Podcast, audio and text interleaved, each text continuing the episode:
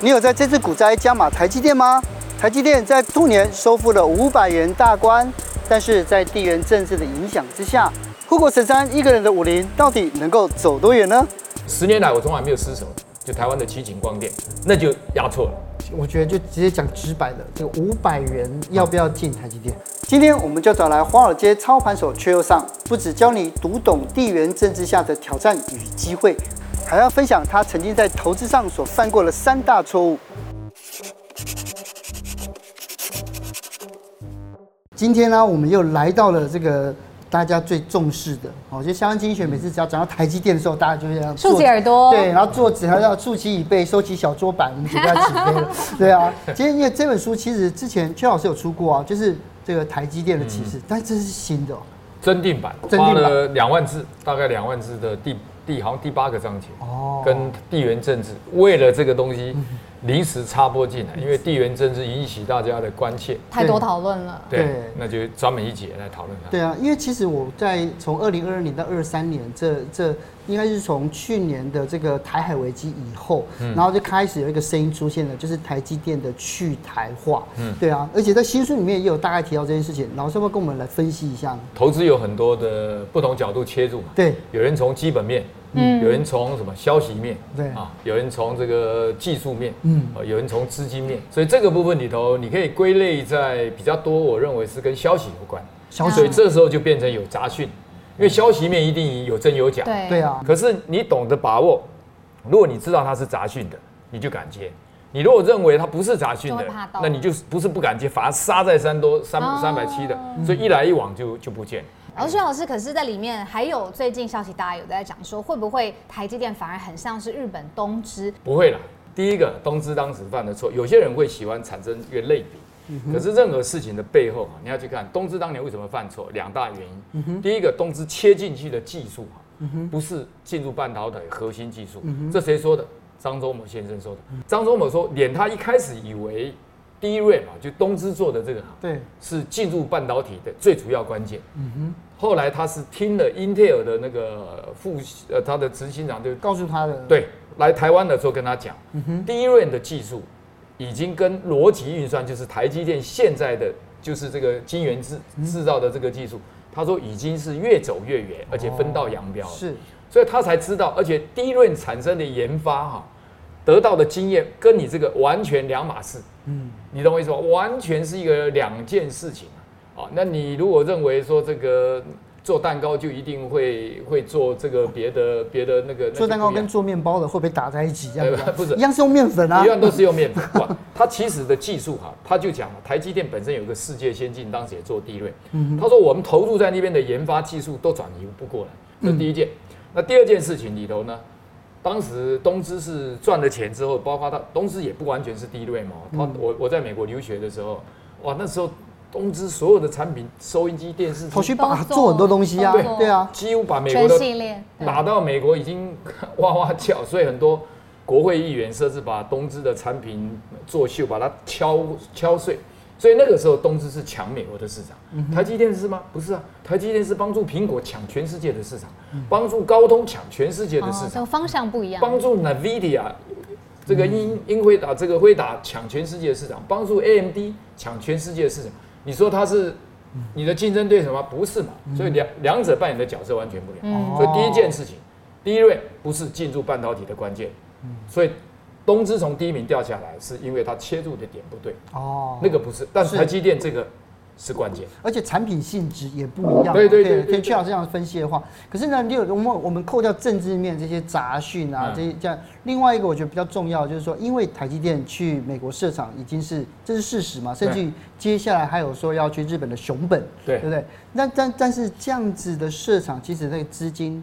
这个移动是相当的大，会不会影响到台积电的毛利率？影响是会，但是没那么大。做一个简单的比喻，你如果我们今天把一把盐哈，嗯哼，撒在这水里头，怎么样？会很咸吧？嗯哼，对。可是这一把盐丢到那个外面的湖里头，会你再舀起来会会会很咸？没有感觉，没有感。对了，我们就做一个实际例子，不精确，但我用做一个比喻，你就容易懂。嗯，台积电现在毛利率哈，去年是到六十，已经有点高了哈。不要用六十，但六十实在太高，我们就用五十好了。五十是已经也很高了，五十毛利率也已经。我们先用五十，只要台湾制造的是五十，台湾的产能占整个全世界里头可能超过九十。所以到中美国去设厂，坦白讲，主要第一个，我认为是满足军事上的需求。军事上，军事需求，商业的东西没有谁政府来保证你这个价钱一定要比较便宜了，对不对？军事上我满足你，嗯，对不对？因为刚好很多的硬体、软体是美国它控制的，无人机跟那些那防卫系统，对，包括它的软，对，包括还有就是美国制造的软体，台积电必须用到这些厂商。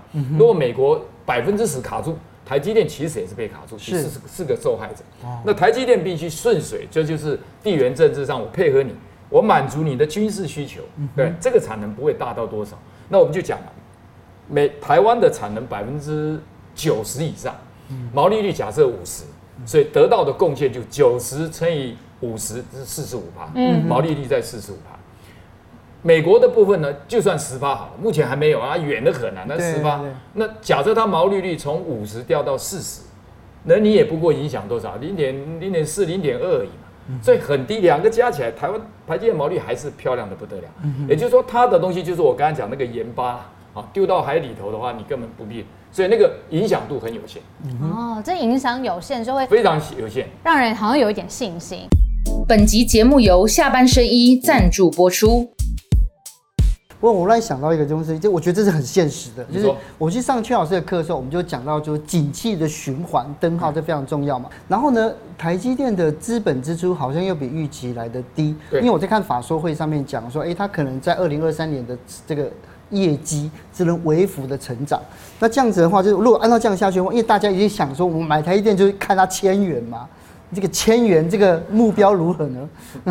目标不变，目标不变，目标不变，但是时间往后延，也不希望也不会延，希望也不会延，应该希望是叫八九不离十，是是是，就在那个十的附近靠近。好，这样讲为什么会这样？其实我出这本书的时候啊，呃，美国的雅虎认为它是十六百分之十六的成长，每一年，我把它定十二，我说不要那么贪心，十二就好。结果呢，大概过半年之后，台积电表现很好，到二十。甚至去年的时候，法说会的时候，魏哲家跟刘德英说，我们可能会二十五到三十。我说，哎呀，不要讲那么好，讲得太高，大家期望没有空间了。我还是把它推到十二。为什么？你看，如果十二的话，哈，用七十二法则来算的话，六年就翻一倍。如果这样推的话，你可以看台积电二零二七年的时候，EPS 会多大？冲到六十七块。嗯，现在差不多三十九、三十八到六十七。二零二七年，如果十二趴的话，十二趴，我跟你讲啊，这个。达标的幅度是稳定度高很多很多，别人都十六我就十二，别人二十我十二，别人二十五我还是十二。嗯哼，十二的话大概六十七块，如果给本益比十五它的话，就刚好一零零五。嗯哼，那现在第二个问题就是有两个假设，台积电如果达不到六十七，那就要当然就会调整；如果盈余达不到六十七，就会调整。嗯哼，那还有第二个就是十五倍，有人认为说你十二百分之十二的成长给十五倍，可能华尔街不愿意，那不一定，那要看。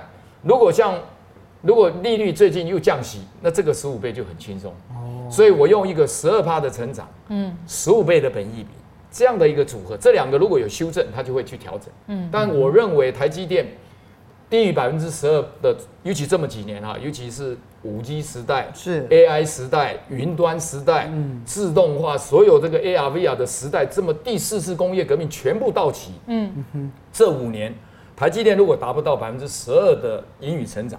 我认为魏哲家跟刘德音，你有一天会发现他们两个站在台积电的墙壁，面壁思过。嗯嗯，因为十二是不合理，因为这么好的一个光景，它十二它达不到。我认为可能性，去年将近五十趴到六十趴。对。所以十二趴应该是一个很保守，保守，我认为很保守啊。如果你说低于十二趴，那就一定有大灾大大事情发生。是，对。可是刚刚才还那个另外一个，我觉得最重要的问题，大家关心还是资本支出减少的问题嘛。老师你怎么看？影响面。哎，这个盈余成长啊，都已经是超过大家这边加起来快一千亿。去年是四百，然后微调到三百六，三百六，今年又微调大概四十。可是你知道，全世界只有一家公司。可以把这么多的钱投入进去，而且每一年赚钱，给股东鼓励之外，又可以持续进来的，只有一家，全世界只有一家，就台积电。嗯哼，所以它这个资本支出的部分啊，不必太担心，那个只是，而且它只是后延。我我并不知道，因为在这个地方，他已经打下的基础，已经让别人很难超越，叫死亡之谷。你你三星都没有都没有这么大的一些产能来来对抗台积电，所以我觉得这个地方是大家啊，已经要求台积电太完美了，已经 已经容不下任何一点稍稍微微调，这个不必，这个叫杂音。这个时候反而把一些人给甩掉，因为你看很多人，你看 Intel 执行长薪水下降百分之二十五，台积电有吗？台积电的股利，台积电盈余也成长，你看，所以相对比较，你就知道别人已经很惨了。嗯。这个不要担心，邱老师现在等于是给我们一些信心了。如果还是想要进场买台积电，然后去看它过去的表现的话，就会发现说，哎，它前两年大概都是一月年初的时候先超涨之后再下跌。那今年它当然，我们一月也看到它涨破五百嘛。只是如果搭配景气灯号上面来看的话，现在景气灯号才刚好亮蓝灯。嗯、对。那投资人还有办法便宜的进场抢到台积电吗？呃，这样讲，如果以零零五零来讲，或者台积电这个来讲的话，这个景气灯号是。告诉你该可以进场了，因为我上次问过泽清嘛，就是说买投资一定是买低卖高，跑不掉，买低卖高，你也可以先卖高买低，但是一定是买低卖高。什么时候会低？我上次问了他，他好厉害，他一下就转，他叫我去问妈祖，我说我等现在问灯号就行，问灯号，问灯号就行了，但是很可惜。台积电跟零零五零可能都不会是最便宜的价钱，因为最低的时候就我刚才讲三七零，对呀，是大家最惊慌的时候。我觉得大家就卡在现在五百块要不要买啊？啊，这样讲了哈，不要太纠结。我们不就有一句话吗？萧何月下追谁？啊，结账呃那个追韩信嘛。该要不要追？还是要追。追就是蒙着眼睛买都买下去。不是。你看你有多久？如果你要做价差，算了，你也不一定要找台积电，对对不对？但你如果是想投资，想要抱着，想要成家立业，想要富可敌国，不不，这档股票是我我认为台湾要再复制它，找到它已经很难。所以基本上呢，它是该进场，而且现在的台积电比去年同期这个时候搞不好更便宜。台积电去年是从上涨到二十三啊三十几，上涨到三十块三十九块的 EPS，这个速度是下到，所以它有时候这一年快，但碰到这样整个俄乌战争你也没有预期到。对呀、啊。好，那这个这个通膨的在突然瞬间，那它调整一下，因为我不知道你有没有碰过台那个台风天最最高的那个七级啊十级风，你人是站不住的、哦，嗯、哼一般人都已经被吹走了。台积电只是说。对不起，我们只是微幅往前进，那不被追走就已经不错了。嗯、所以很看你是怎么解读。嗯、所以要买到再三七零，恐怕机会不大。啊，那除非真的是你们家祖上特别积德台积电又回头来照顾你一次、嗯、啊，但是回头你很多人又不敢买。对呀、啊，对不对？所以要再买到那么排便宜的台积电，可能没有。但是这个时候告诉你，还是相对便宜，可以进场。所以就跟那大卖场一样，就是台积电真的是天天都便宜，就对了。啊，以现在来看，以现在来看是对的。哦，对。但是我觉得，这如果说不敢买台积电的人，他想想啊，我还是买 ETF 就好了，对不对？对。那但是而且尤尤其啊，是下半经济学在二零二二年了，有好多老师来讲说，要买就要买美债的 ETF，对不对？嗯。而且他想说，这接下来二零二三年我涨幅惊人。老师你怎么看呢？好，这样子啦哈，你要先看哈，这是美债的图嘛哈。二十年起，一般来讲，我们不太建议买那么长。这一二十年来是公债的大多头是好，因为在降息。嗯，对。降息的时候，你买的公债是越长越好。嗯哼。对，那问题就要问你自己，什么人养什么鸟？你你如果是对这种债券跟利率敏感度很高的人，而且你心理素质也够。那你又喜欢吃毒蛇，不怕被毒蛇咬的人，那有这种体质，你你买长债可以，因为你越长的时间，你的预判度要越准。所以当这几年公债一直往下掉的时候，降息的时候，二十年一定最肥，一定最棒。好，可是你可以看啊，去年的时候从四十八块的四十九、十八被下杀到三十块，对啊，四十八、十八跌了十八，哇，这升息的关系啊，对啊。那很多人就受不了了。对啊，这时候短债就发挥，就不会有那么大的波动。所以你要获得超额报酬，你看以前是对的。好，那经过这个跌幅之后，二零二三年就两种可能啊，基本上呢就变成是什么呢？就可能会降息，嗯，但也可能不降息。但第三种可能就是说通膨没有控制住，还往上飙。嗯，如果往上飙，那你现在去买它，又又是不是最好的时间点？哦，哎，因为如果升息的话，这两者看起来大家认为现在。不升不升息的机会，或缓慢升息稳住的机会比较大。嗯，如果这个假设你也相同意，那的确买二十年的债券会比买短期的是获利空间大。嗯，所以第一个，所以谈财务一定要先分清楚，它假设是什么。嗯哼，假设跟你的能力跟预期一不一样，如果不一样，你就不要随便跟人家去走。嗯，好，如因此我们预计说，如果说现在通膨控制住或不升息，就算不升息，暂时没有降，那么确实买二十年期好。好，这是第一件，所以这样子希望有厘清，不是说二十年不能买，也不是说一定买，你要配合你的策略是什么？是好，你的策略里头，如果是用资产配置，就是有攻击有防守，那你就不一定要重压在二十年了，因为你靠公债是做一个平衡。你就不需要把它拉到那个水，你就你都不要 all in，不要把机器弄那么拉。对不对？就不要让巴菲特也没拉那么长，嗯，因为你要认识二十，说难听点，现在结婚，你说二十年后我们都一定不能拿，你三年还有一点把握，对不对？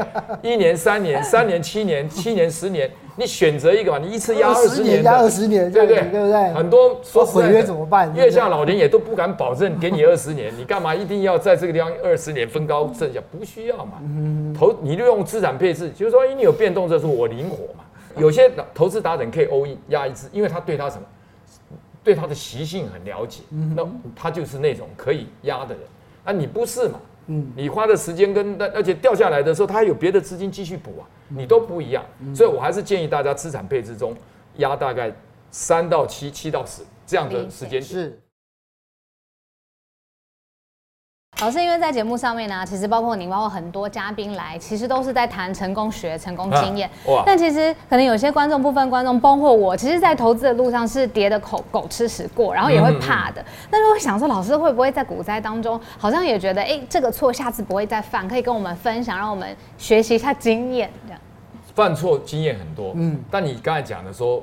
不会再犯，保证你会再犯。哦、那是人性。我刚才讲，我常开玩笑讲啊，说一个人如果要学会东西有印象深刻，一定要经过两次股灾，一次都不够。你看一次下来他就学会，那就跟孔子一样啊，知错必改。孔子也没办法。对对对。要两次。啊，两次还不够嘞。哎，对对对，这这就内行了。你听这样讲就知道，你你才摔到狗吃屎，我是摔到屁股三十六年摔成两半，才学会一点点这个。来，我们今天讲一下，比如台积电好，就讲。